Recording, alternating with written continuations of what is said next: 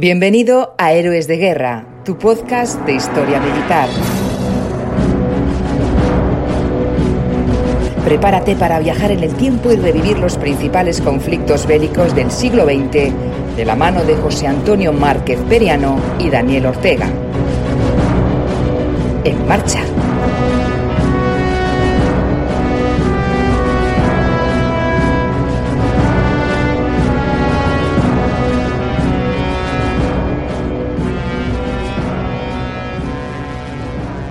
Bienvenidos a Héroes de Guerra 2.0, vuestro podcast de historia militar. Nave del conocimiento, nave que, como podéis ver, no estamos en una nave cualquiera, sino que estamos en un portaaviones, porque, muy sencillo, necesitamos espacio suficiente en esta ocasión, dentro de esta, vuestra nave de la historia, como digo, para dar cabida, primero, a los pedazos de invitados que tenemos y, en segundo lugar, a las poderosas máquinas de las que vamos a hablar.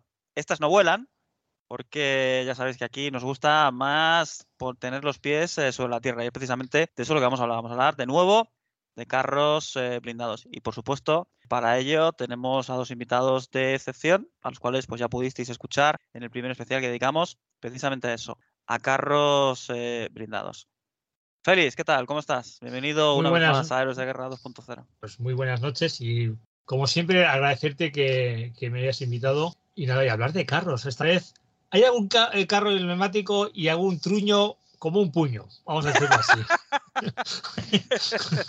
sí, sí, sí, desde luego. Pero bueno, ya veremos si el truño es pequeño o es tan grande como una cagarruta de bueno, tiranosaurio o simplemente, o simplemente para, bueno, a ver, ya veremos, sí, vamos a dejarlo ahí, vamos a dejarlo ahí, ya veremos. Muy bien, muy bien.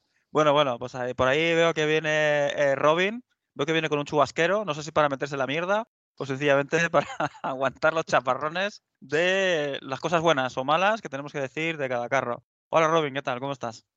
Hola, buenas. Es que me he venido con un carro sin, sin parte superior y, claro, como no vayas con un chubasquero, te mojas. Sí, sí. Asimismo, encantado de estar aquí y te voy a corregir en una pequeña observación. Tú has dicho que estos bichos no vuelan. Yo creo que sí, pero por los aires. bueno, sí, cierto, cierto.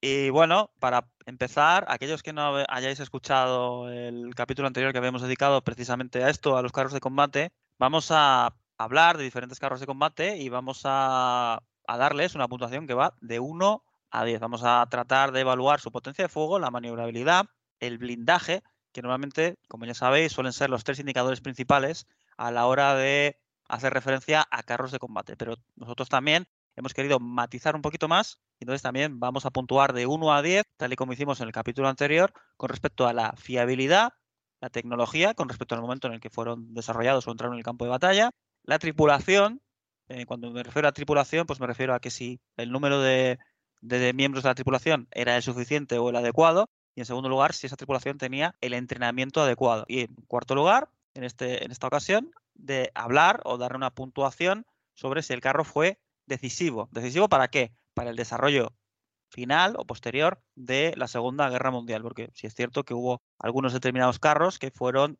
quizás más importantes en un sector del frente o quizás en todo un campo de operaciones. En fin, todo esto ya lo iremos viendo. De nuevo, pues entre los tres, cada uno de nosotros dará, su, dará su valoración personal sobre cada uno de estos vehículos y luego al final haremos una media ponderada, de tal forma que al final cada vehículo pues tendrá una media ponderada en base a todos estos datos, de tal forma que así podremos obtener más o menos una idea general sobre qué vehículo de combate fue el mejor acorde con nuestras humildes opiniones. Y para recoger una humilde opinión, pues Félix, como siempre, la primera en la frente, el Panzer 4. Bueno, pues el Panzer 4 yo creo que es un carro que empezó siendo algo raruno, es decir, porque tenía, ya sabemos que la- la- hasta la versión D tenía el, ca- el cañón corto y se utilizaba más que nada como un obús con ruedas, Sí. ¿vale? Eh, Porque, porque no, porque supuestamente la, la- la tarea de pelear contra, contra otros carros lo iba a hacer el Panzer 3 con ese cañón de 50 y tal igual. Lo que pasa es que, claro, cuando llegan a Francia se dan cuenta de que hay un carro, que es el Char, que está hiperblindado.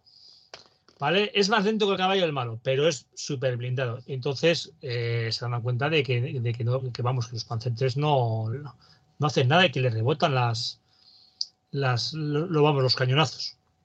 ¿Qué es lo que pasa? Que sí que es verdad que, que descubren una manera eh, de destruir, porque tiene unas rejillas laterales que en la que si le endiñas un, un buen, eh, bueno, con un proyectil, pues puedes destruir el carro o inmovilizarlo, pero claro, te tienes que acercar.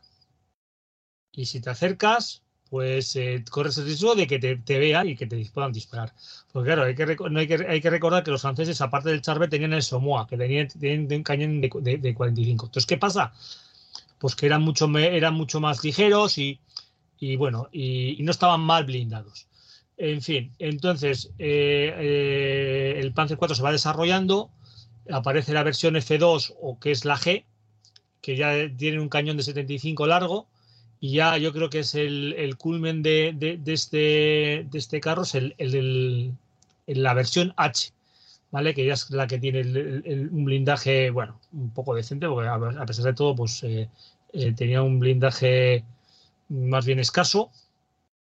Y, lo que tiene es un cañón muy bueno, que es 75, y bueno, pues las miras y, todo, las miras y todo todos los, eh, todas las mejoras del motor.